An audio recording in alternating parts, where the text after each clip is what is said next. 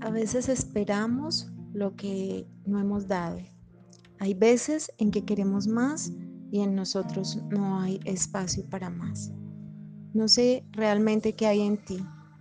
No sé cuáles son tus deseos, cuáles son tus sueños.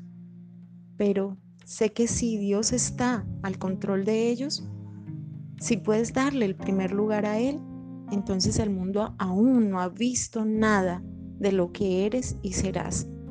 Vive, pero con Dios. Disfruta, pero con Dios. Y allí conocerás lo increíble que es la vida, porque Dios le da sentido a esta. Él no es aburrido, Él no es monótono. Dios es muy diferente. Date la oportunidad de conocerle. Yo te quiero preguntar hoy, ¿tienes espacio en tu corazón para lo que Dios quiere hacer de ti? ¿Tienes espacio en tu vida para ver el fruto de lo que es caminar con Dios?